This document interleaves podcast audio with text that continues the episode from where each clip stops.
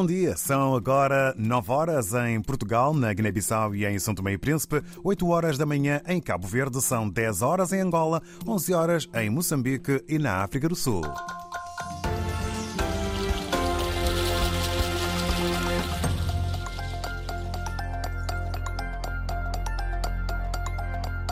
Avançamos agora os principais assuntos a serem tratados neste noticiário.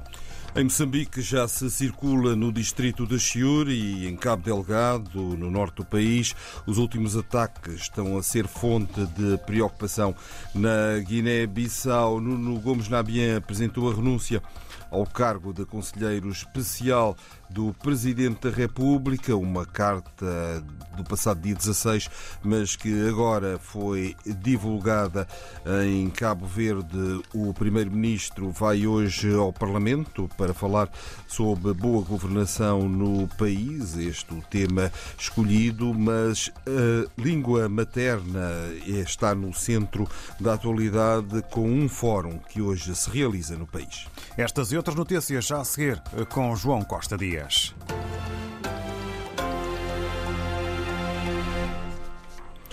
Depois do pânico de ontem que levou à fuga da população, já se circula no distrito, no distrito de Chiuri, em Cabo Delgado, no norte de Moçambique, informações apuradas esta manhã por Carlos Almeida, da ONG portuguesa Elpo. As últimas informações que nós recebemos é que esta manhã foi restabelecida a, a, comunicação terrestre, ou seja, a estrada abriu entre, entre Namapa, no Rio Lúrio, e, e os carros já estão a passar. Uh, foi a informação que nós obtivemos de, dos diretores das escolas onde a ELP trabalha naquela região, um, e, mas efetivamente de ontem aquilo que ficou foi uh, imagens que estavam a, a, a, passar nas redes sociais de muita gente em debandada uh, da região região de Okua, Mahipa, onde fica situada a missão de Okua, eh, e onde tivemos a informação que os missionários da Diocese de Braga estavam em segurança em, na cidade de Pemba, mas, eh, mas efetivamente foi isso. Eh, recebemos a informação que Uh, durante a tarde tinha sido queimado um, um caminhão cisterna um, em Mahipa, que é onde fica a, a missão de Okua, uh, e, mas já antes disso estava, todas as populações estavam em, em debandada para Namapa, que fica na margem uh, sul do rio Lúrio, já no lado da província de Nampula. Carlos Almeida, ouvido esta manhã pela RDP África, pela jornalista Paula Borges. E a falta de estratégia para resolver este problema é fortemente criticada por Fátima Mimbir, ativista, jornalista. Uh, refere que o silêncio dos governantes sobre o conflito contribui para o agudizar da crise na região e demonstra inércia ou desvalorização. O silêncio do governo, a apatia do governo, um, agrava a situação toda porque pode revelar duas coisas. Uma, pode revelar uh, a incompetência, que o governo esgotou toda a sua criatividade para resolver e responder à situação de Cabo Delgado, o que não me espantaria. A outra opção seria que o governo simplesmente não está preocupado com a situação que o governo simplesmente reage ou vai reagir em função das pressões que vierem de fora, mas não está preocupado com as vidas que se perdem, não está preocupado com as pessoas que estão lá. Fátima Mimbir estranha que os serviços de informação tão atuantes noutros campos falhem tanto aqui o Estado moçambicano, com tanta inteligência que tem para fuçar a intimidade das pessoas, para descobrir em, num lugar tão recôndito um indivíduo que fala mal do presidente da República, não consegue ter um mínimo de inteligência sobre quem são esses indivíduos em, em Cabo Delgado, não tem capacidade para uh, ter um mínimo de inteligência para perceber uh, como é que eles se sustentam, quem são os seus apoiantes, etc, etc. Há coisas que não fazem sentido e que demonstram claramente ou que esse Estado é um Estado incapaz ou é um Estado, um governo que não tem interesse em esclarecer e fica a entreter-nos. E neste momento estamos todos em pânico porque quem está a morrer lá não são os filhos dos dirigentes, são nossos irmãos, são nossos esposos, são nossos filhos, nossos sobrinhos, nossos netos, nossos pais e nossos avós. E nós não podemos nos calar diante dessa morte. Nós não podemos. Para além dos que estão a morrer, eh, que morreram, que perderam a vida, que passaram desta vida para outra, há outros que estão a morrer aos poucos pelos traumas que têm, pelas perseguições, as acusações, pelas, pelas, pelas, eh, pela, pela difamação, por toda uma campanha contra a, a, a integridade, a reputação dessas pessoas que está a ser feita. Fátima Mimbir, ouvida por Carla Henriques. E depois da França é agora a Grã-Bretanha, o Alto Comissariado Britânico, que desaconselha todas as viagens ao norte da província de Cabo Delgado devido a ataques de grupos ligados ao terrorismo.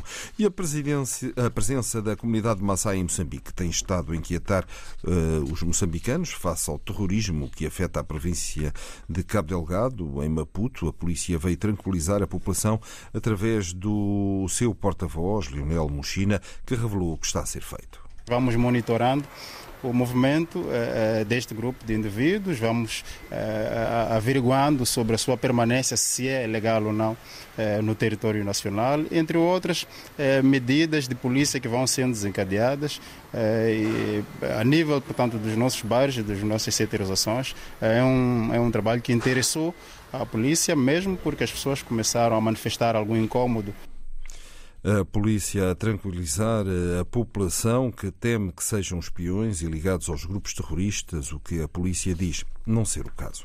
Na Guiné-Bissau, Nuno Gomes Nabian apresentou a renúncia ao cargo de Conselheiro Especial do Presidente da República numa carta com data de 16 de fevereiro, a que a RDP África teve agora acesso.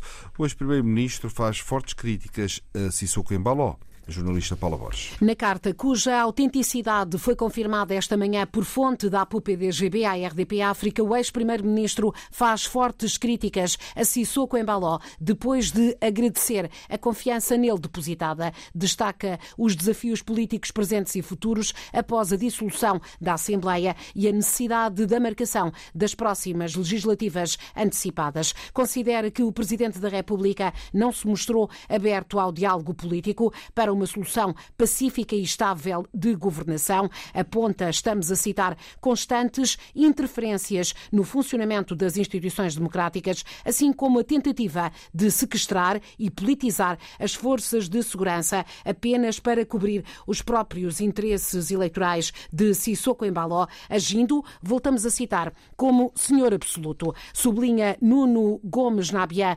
discursos de intimidação e ofensa moral pública e reitera reiteradas violações dos direitos humanos. Com tudo isto, justifica o ex-aliado, ex-primeiro-ministro, durante anos de ataques aos direitos, ataques denunciados por várias vozes, entre elas a da Liga Guineense, eh, exige assim, eh, ou apresenta assim, a renúncia pessoal ao cargo de conselheiro especial do Presidente da República da Guiné-Bissau.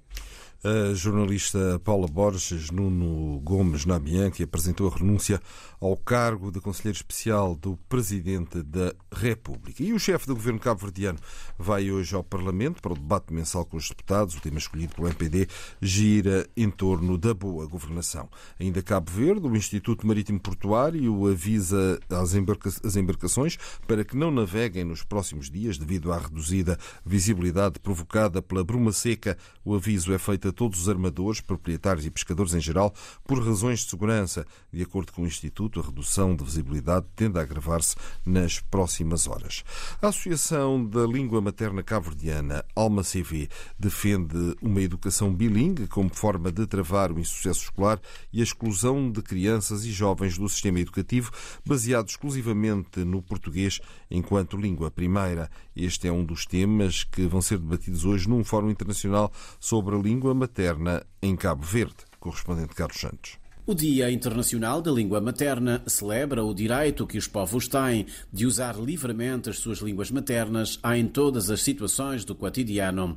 Em Cabo Verde, a data tem servido para alertar as autoridades quanto à necessidade de se adotar políticas linguísticas mais adequadas ao contexto do arquipélago. Este ano, em linha com o que propõe a Unesco, a Associação da Língua Materna Cabo-Verdiana volta a propor uma educação bilingue, uma opção que trará ganhos incontáveis ao país, conforme explica a linguista Amália Lopes, presidente da Alma CV. Temos defendido uh, a necessidade de, de, uma de, uma educação bilingue em Cabo Verde como um, um fator importante uh, para a aprendizagem uh, da própria língua segunda e das outras disciplinas um pilar para a inclusão social. Para a especialista, a política linguística vigente em Cabo Verde tem contribuído para o insucesso e o abandono escolar, um fenómeno que, segundo a Amália Lopes, é reconhecido pelo próprio Ministério da Educação. Os alunos entram na escola primária e depois,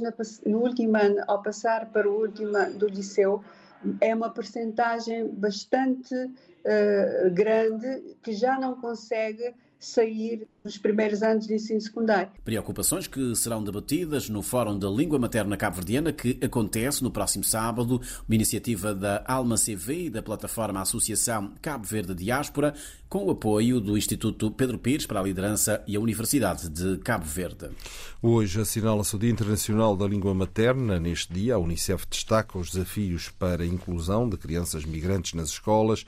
A Unesco enfatiza a educação multilingue e refere que atualmente 40% da população mundial não tem acesso à educação na sua língua materna, um número que ultrapassa os 90% em certas regiões. Ao iniciar a educação na língua materna do aluno e introduzir gradualmente outras línguas, as barreiras entre a casa e a escola são eliminadas, o que facilita uma aprendizagem eficaz refere a Unesco.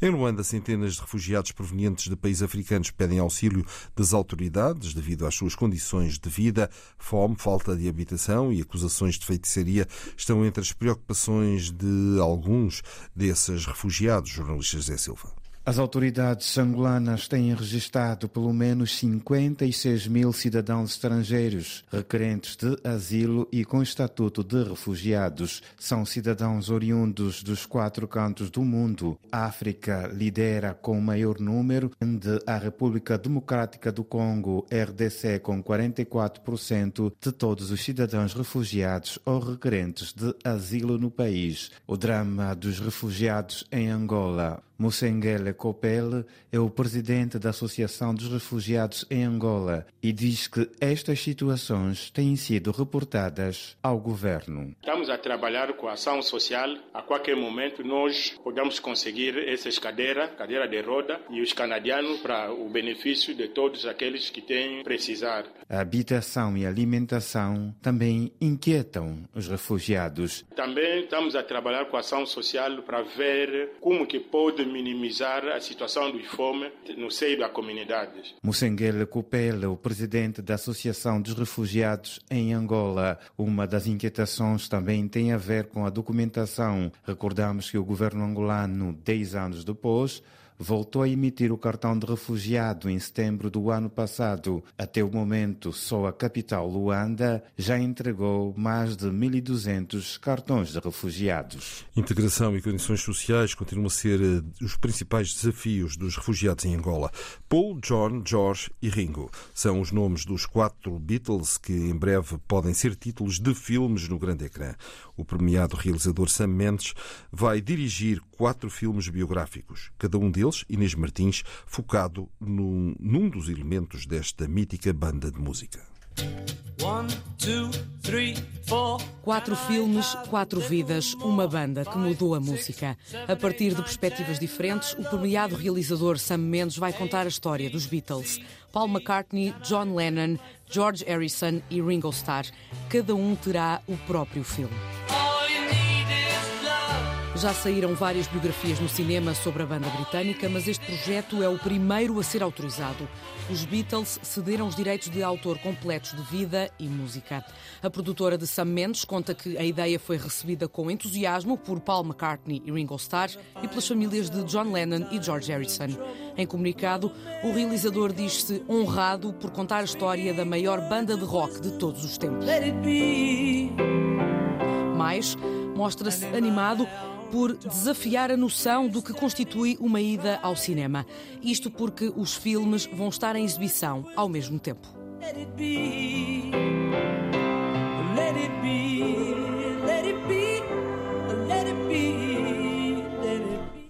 Os filmes sobre os músicos dos Beatles devem ser lançados em 2027.